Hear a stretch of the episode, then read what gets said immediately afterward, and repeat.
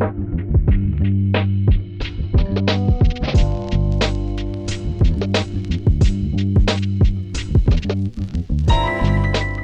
привет! Мы находимся в студии Red Barn, и вы слушаете «Жилищный фонд» – подкаст о культурной истории дома. В нем мы будем разбираться, где жили люди разных эпох, откуда взялся уют и как менялось наше представление о месте, где мы проводим большую часть своей жизни. Меня зовут Елена Пудова. Я архитектор и урбанист. Со мной в студии шикарный искусствовед Александр Дединкин. Всем привет! Вместе мы проследим за культурной, исторической, бытовой и архитектурной историей дома от дворца до шалаша. Спонсор этого сезона – агентство недвижимости «Этажи».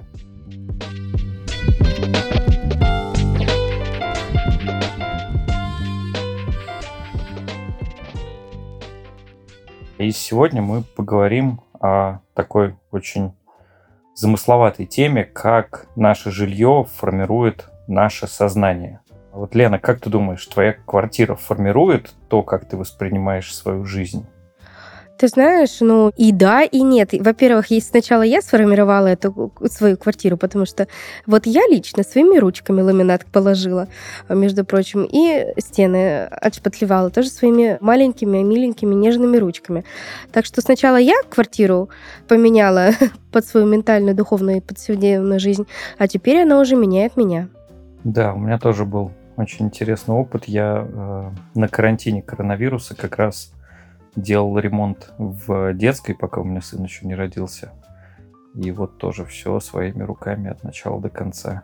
Ох ты ж, боже ты мой, какие мы очумелые ручки с тобой. Да. Но, в принципе, мы в этом смысле недалеко ушли от наших предков, потому что они-то не просто ремонт, они себе сами дома строили. И не было у них услуги э, дом под ключ привезем вам на участок. И в этом смысле конечно же, их жилье отражало то, как они жили, их ментальность. Но и здесь можно тоже поспорить, э, потому что они же строили по минимуму то, что им нужно. А не как мы с тобой обсуждали в одном из подкастов э, кабинеты, библиотеки. Ну да, то есть они еще вещизмом таким, как мы, не обладали. Да, и, как правило, жилье использовалось вполне логично для того, чтобы переночевать. Еще довольно часто жилье строилось с расчетом на то, что в нем будет какая-то работа производиться. Ну, то есть такой как бы мини-домашний цех. Ну и там же в жилье должно быть все для того, чтобы а, сделать все, что тебе нужно для жизни. Там еду заготовить, запасти. То есть жилье было такое довольно утилитарное. Ну, так как э, доставок не было, как бы а, приходилось обходиться, собственно, печкой, руками, и что заготовил, то и съел. Да, главное, это же все еще где-то хранить надо было. То есть было очень много всяких мест, где можно долго хранить какое-нибудь мясо, зерно, разные засолочки. Угу. Слушай, мы тут недавно с мужем обсуждали а, такое, как бы, поверье, ну, я думаю, ты, наверное, подтвердишь, что закупали лед в огромных количествах, то есть на озерах пилили лед зимой, продавали его, вот эти большие огромные льдины закладывались в ледники, и летом они могли даже таким легким кондиционированием побыть в дорогих каких-то там кинотеатрах, допустим, в США, там были даже такие фотки, это типа у нас воздух охлажден, и поэтому они прилично зарабатывали, потому что кинотеатры тогда это были единственные холодные помещения. Это точно, да. И даже пока Аляска еще принадлежала Российской империи, на Аляске был очень успешный бизнес по продаже льда в Калифорнию. Как раз вот то, про что ты рассказываешь. Угу. Ну и, конечно же, у нас в деревнях тоже ледники были достаточно распространены. Но вот дом такого более-менее современного типа, примерно такой, как мы его себе представляем, ну, нечто среднее между домом и квартирой, наверное, ближе всего сейчас из понятных терминов это таунхаус. Появился вообще-то не так уж, чтобы очень давно в Европе. Он считается, что появился в 17 веке в Голландии. А, как раз в пору, когда Голландия очень активно экономически росла на своей торговле и всяких акционерных обществах, которые они создавали. И вот э, тогда появилось такая квартира-дом примерно современного типа, когда были отдельно спальни, отдельно столовая, отдельно кухня, и вот такая примерная организация пространства. Потому что до этого деление на комнаты это, в принципе, не очень было принято. То есть ты хочешь сказать, как бы студия придумана не нами, да? Квартира-студия это как бы явно не изобретение 20-го. Вообще не изобретение 20 века. Стоит начать с того, что вообще первый такой дом, который фиксируется в истории, мы про него тоже периодически с тобой упоминаем в наших э, подкастах, который назывался «Длинный дом», и который строили себе первые люди, которые отказались от кочевой жизни. Он представлял собой такое огромное единое помещение, где все и спали, и ели, э, и работу работали, и детей воспитывали. Все это было вот в одном пространстве.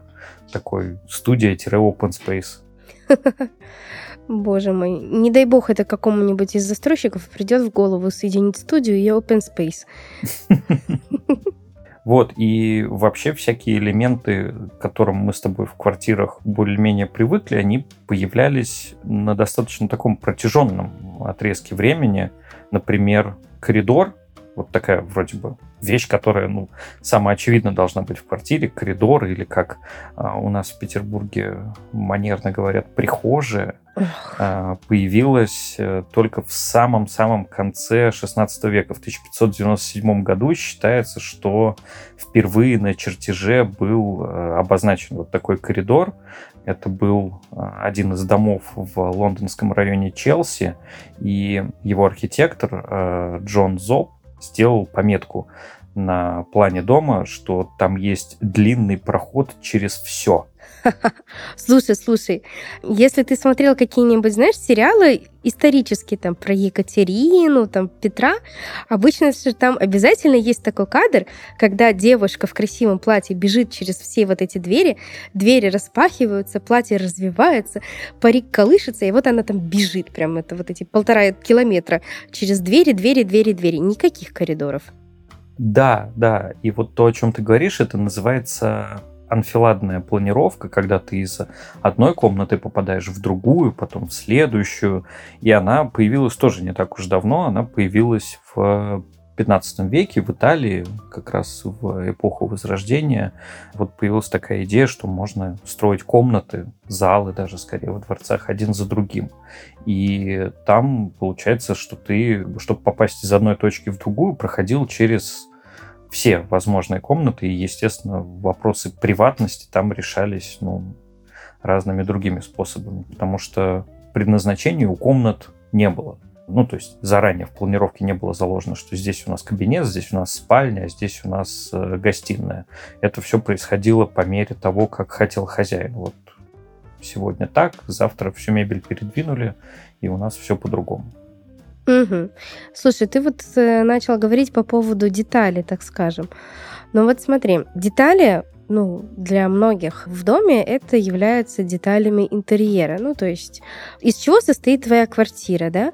Понятно, стены, потолок, окна, балкончик. Но вот именно дух дома, он, наверное, создается интерьером. Интерьером, дизайном и вот этими прекрасными всеми составляющими. Вот. Ну, для меня это не удивительно, но это такое вот э, по сравнению с современной реальной реальностью факт, то, что в древности дизайн всех абсолютно всех предметов мебели, он был чисто утилитарным. То есть если у нас это стул, то есть это четыре ножки, сидушка, спинка. Никаких фантазий. То есть вот ты на нем сидишь, все прекрасно. Если у нас это лавка, это длинная доска, на которой все, всей семьей могут усесться. Вот у нас стол, без придумок, без каких-то вывертов и так далее и тому подобное. То есть все чисто утилитарно. Там, допустим, люлька, она подвешивалась к балке рядом с э, печкой, да, чтобы ребенку было тепло. Но опять-таки на печке спали родители, от ребенка недалеко. То есть там прям все, знаешь, вот такое все очень простое, но самое главное, все очень действенное и все очень рабочее. Сейчас у нас появилось просто невообразимое количество э, разных дизайнов, их стилевых направлений и так далее и тому подобное. Меня даже иногда это пугает. Ну да, потому что раньше-то ты делал лавку во многом именно как раз для того, чтобы на ней сидеть а не чтобы любоваться тем, как она роскошна в своем скандинавском минимализме. Но опять-таки, все равно люди нарастали деньгами, нарастали ресурсами, и появился дизайн ради дизайна. Вот, наверное, это один из интересных моментов в истории. Появились журналы, появились каталоги. То есть вот представляешь, ты живешь в каком-нибудь достаточно отдаленном городе от центра, и не каждый день можешь позволить себе ходить по магазинам. Тебе на почту присылают пару листочков, либо целый журнал, и там прям расписано, что вот, пожалуйста, перед вами тостер. Он может делать то-то, то-то и то-то, и стоит столько-то, столько-то. Вы можете написать на письмо, и мы вам его вышлем. Вы заплатите и заберете.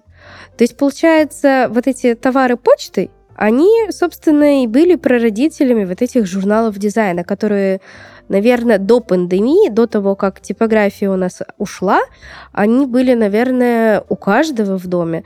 То есть полистать красивые картинки, это очень даже приятно. Ну, как минимум, у каждого был каталог IKEA. О, ну, естественно, ты что, святая Ики, куда ж без него? Ну, и опять-таки, если мы говорим про средние века, то есть там мебель создавалась вся вручную. Ну, не было же ни конвейеров, ничего, и получилось у нас каждая лавка, каждый стул, каждый стол, в принципе, они были индивидуальные. Да, они были супер простые, но они были индивидуальные. Потом у нас э, Форд изобрел конвейер, и все пошло по накатанной. Можно клепать дизайнерские стулья тысячами, миллионами, сотнями и просто заставить почти всю вселенную этими стульями.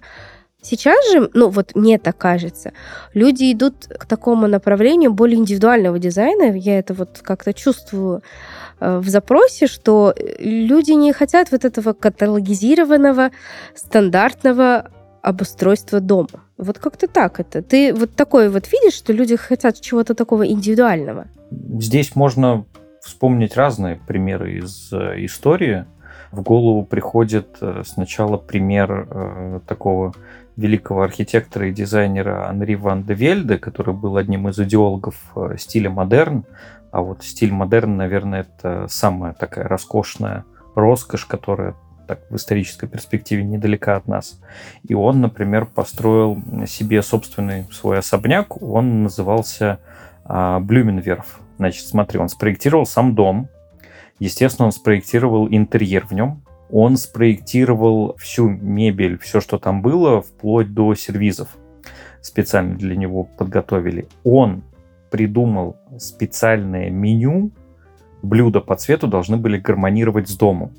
И он придумал специальную одежду, в которой э, там, значит, все члены его семьи ходили, чтобы все это было гармонично. А когда к нему приходили друзья, ну, которые были одеты в более-менее такую обычную нормальную одежду, он выдавал им специальные такие накидки, похожие на халаты, которые покрывали полностью их одежду и тоже были выполнены вот в стилистике его дома, для того, чтобы ничего не выбивалось из э, вот той гармонии, которую он построил. Представляешь себе? То есть это получается жить постоянно в произведении искусства и постоянно быть участником такого перформанса. 24 на 7. Ну, слушай, это интересно, конечно.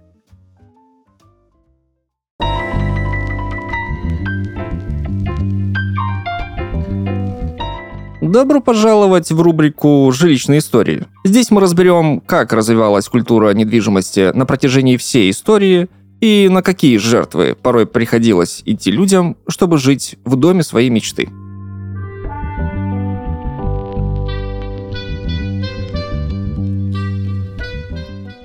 Последний платеж по ипотеке нередко становится праздником.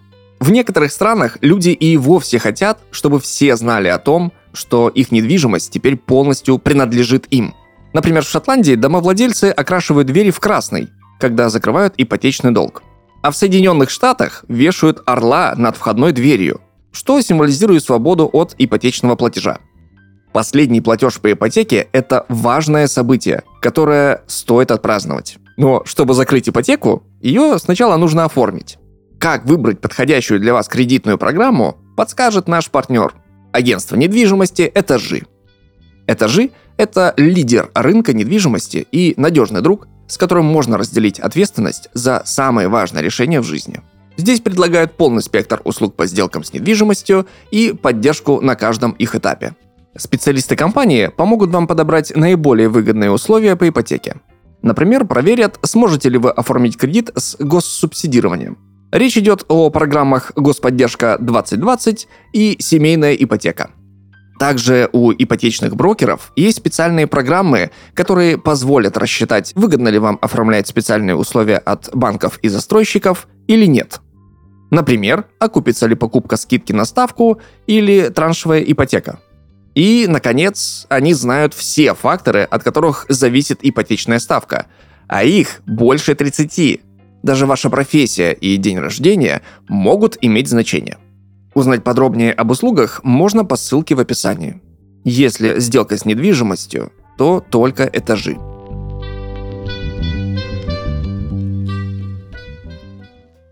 Кстати, по поводу еще вот, э, если мы пробежимся быстренько по тенденциям обстановки. Ну вот на сегодняшний момент мы с тобой можем заказать VR очки, ну вот эти вот очки дополнительной реальности. Нам их привезут, отсканируют комнату и проставит там 100 тысяч вариантов разного дизайна. То есть ты находишься в своей собственной комнате, ничего оттуда не убираешь из мебели, одеваешь очки и видишь абсолютно другую обстановку. Ты можешь по ней походить, можешь даже как-то с ней взаимодействовать, там, поменять цвета у дивана, поменять шторы, тип штор, как они будут висеть и так далее и тому подобное. То есть вот эта вот искусственность, она пришлась вот прям очень хорошо в дизайн. И еще сейчас, ну, такое зачаточное состояние, искусственный интеллект очень хорошо может применим быть в дизайне. Я не знаю, наверное, все мы видели вот эти картинки, как, угу. которые искусственный интеллект создает по запросу типа дизайн в скандинавском стиле. Ну и там такая прям картинка красивая, вообще не придерешься. Проблема в том, то, что у стула две ножки и там стол высотой в 20 сантиметров, но это мелочь. Я думаю, они допилят это.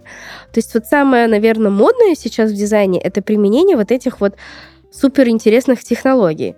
Ты вот когда рассказывал, я подумал, а зачем тогда, если у нас есть вот такие VR-очки, зачем вообще что-либо делать? То есть можно поставить дома ну, просто какие-то там геометрические объемы, которые бы вот соответствовали там дивану, стулу, кровати, ну, там, когда надо их сделать мягкими, а просто приходишь домой, надеваешь VR-очки, и вот у тебя все это раскрашивается, и ты можешь каждый день для себя это делать по-новому.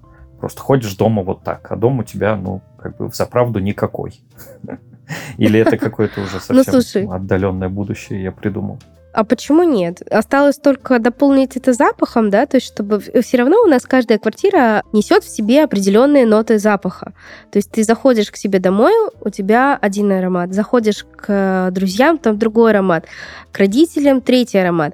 Я думаю, когда вот это все полностью переведется в какую-то вот такую вот технологию, как вот ты говоришь, VR-очки, там, допустим, ты надеваешь перчатки и можешь потрогать вот этот куб, который у тебя в очках как диван. То есть вот он либо мягкий, либо твердый, шуршащий, не шуршащий, как вельвет или как не, не вельвет. Мне кажется, ну, наверное, мы до этого дойдем. Не факт, что мы с тобой до этого доживем, но я думаю, человечество до тут дотяпает. Ну да. Ну вот прикольно, что ты вспомнила про конвейер и Форда. Это же был с точки зрения дизайна очень большой прорыв потому что ты совершенно права, что долгое время все вещи, которые у нас сейчас дома есть, они могли быть либо дорогими и красивыми, либо сделанными своими руками и, ну, вот такими утилитарными. А с появлением как раз промышленного потокового производства дизайн стал всем доступен. И мы, кстати, с тобой знаем, кого за это можно поблагодарить. Можно за это сказать спасибо Вальтеру Гропиусу и школе Баухаус, которые, в принципе, придумали идею, что красота может быть доступна. Красота может быть тиражируемой, красота не обязательно должна быть сделана вручную, вот в единственном экземпляре и никогда не повторена. Вот они придумали, что можно делать всякие красивенькие вещи, э, ставить их производство на поток, и каждый за там, три марки сможет себе купить красивую ложку или красивую табуретку себе домой. И из этого, кстати, выросла Икея, которая производит кучу-кучу-кучу одинаковых вещей, но они считаются более-менее усредненно красивыми. Хотя есть, конечно, люди, которые говорят, что Икея — это бездушно и некрасиво. О, ты боже мой. Знаю о том, что вот эту бездушную, некрасивую конвейерную мебель люди покупают прекрасно и делают из нее кастомные вещи. То есть ты покупаешь какой-нибудь комод, ты можешь его перекрасить, перестроить и продать на какой-нибудь площадке с объявлениями. Причем наценочка там будет ого-го и эгегей. То есть там прям от ценника Икеи там умножить на 10. Потому что это ручная работа, и там встречаются какие-то вообще великолепные сумасшедшие коллекции, там ярко-оранжевые с краплением зеленого. Ну, конечно, там со вкусом у многих проблемки, но сам факт, то, что люди покупают такую э, конвейерную вещь, переделают ее полностью и опять ее продают либо используют. Но мне кажется, э, вот для нашего века это, наверное, такое удивительное действие, потому что раньше так как бы люди особо не заморачивались. А вот есть один человек, был, вернее, один человек в истории, который бы с тобой поспорил в этом тезисе. А, он тоже а, был одним из основоположников, но не модерна, а он творил на грани модерной эклектики. Его звали Альфред Лоос, и он широко известен своей книгой, неоднозначно воспринимаемой сегодня. Она называлась «Орнамент как преступление». Такое очень прям драматичное название у него было. И Лоос там писал про то, что вот когда мы начинаем на что-то наносить всякие цветочки, какие-то насечки, геометрические рисунки, то мы уподобляемся людям, которые жили в каменном веке, не знали культуры и вообще буквально возвращаемся в свое неприглядное прошлое. Ну, была тогда такая концепция популярна в Европе, что вот, дескать, у нас есть всякие племена там в Африке, в Амазонке, которые, э, по мнению белых э, мужчин-исследователей, живут в каменном веке, и э, в общем, в Бога не верят и не пойми, чем занимаются. И как раз на их изучении э, Альфред Лоос построил свою концепцию, что чем больше орнаментов, чем больше вот какой-то пестроты и привлечения дополнительного внимания в дизайне, тем более он неправильный, тем более он э, вот, как бы не совершенный, не, не современный, а нужно делать все лаконичное, простое, и только вот сама форма вещей должна нас вдохновлять. Вот такая вот кастомизация Икеи. Ты знаешь, я никому не отдам свои наклеечки с пони. Что это значит? Мне что, запрещено наклеивать на телефоне наклейки из пони, жабок и жирафов? Нет, ни за что и никогда. Вот я буду такой первобытной женщиной с красивыми наклеечками зато. А между прочим, вот если мы сейчас откроем современные интерьерные журналы, мы прям увидим воплощение идеи Адольфа.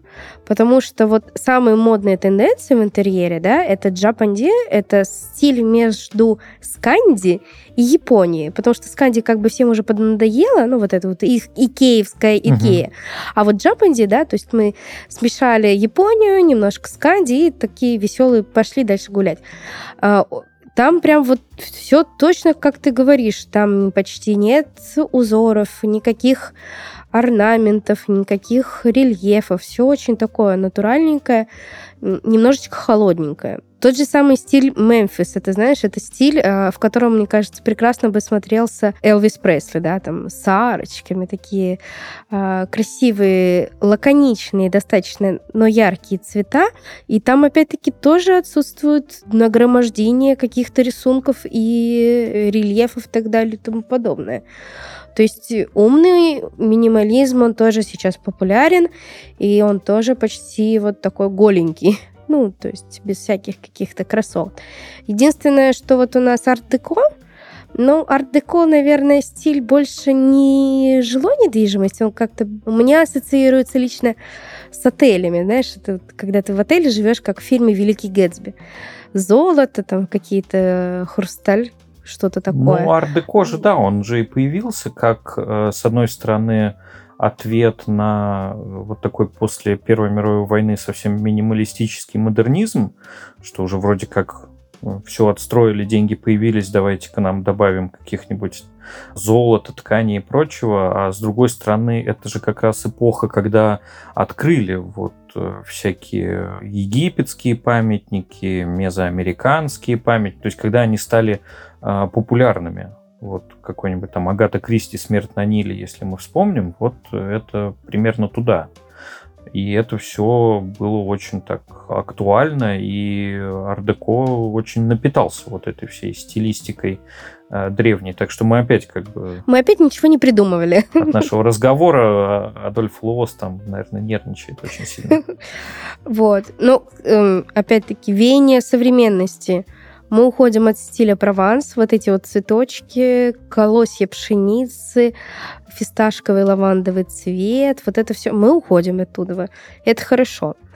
Мне очень жалко, что мы теряем стиль лофт. Он тоже перестал быть каким-то таким модным, молодежным. Вот лично его мне жалко, я по нему как-то буду скучать, потому что вот он мне как-то очень нравился.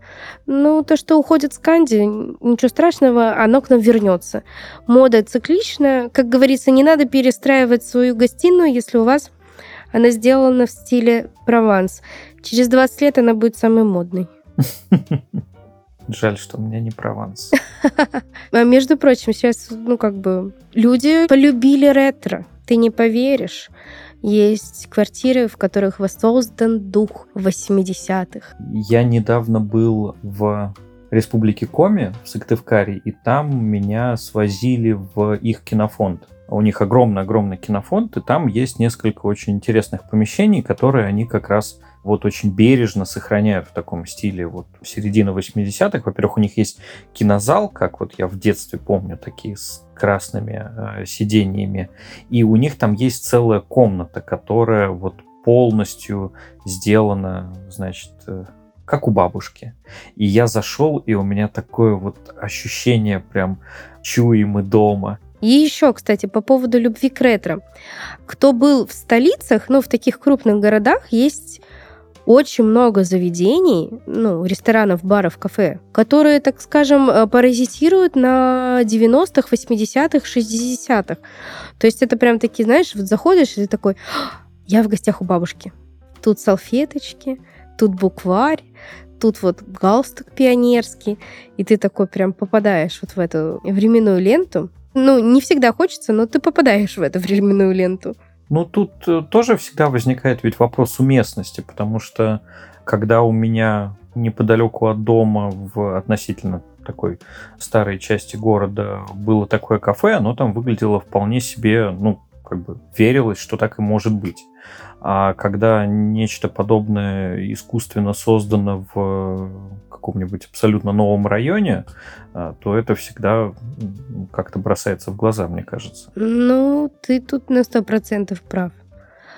Я, пожалуй, а, финализирую мыслью о том, что дом, который мы вот воспринимаем как дом, он появился в жизни человечества не так уж давно, поэтому и концепции уюта, наверное, так много. Человечество еще не определилось, какой уют ему нужен. Ну и поэтому такой вывод, лежащий на поверхности, что уют для каждого свой, и он во многом неповторим и состоит из каких-то, ну уж совсем вещей, которые вот только человеку понятно, что это для него будет супер мило, супер уютно и супер по-домашнему. Это так мило.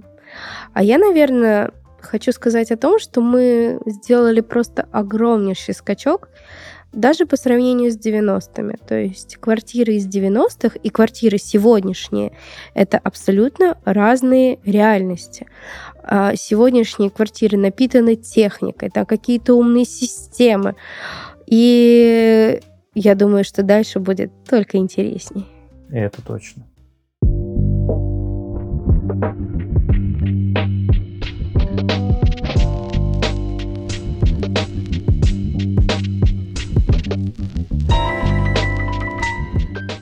Вы слушали подкаст «Жилищный фонд». Подписывайтесь на нас на всех платформах для прослушивания подкастов. Увидимся на следующей неделе. Пока-пока. thank you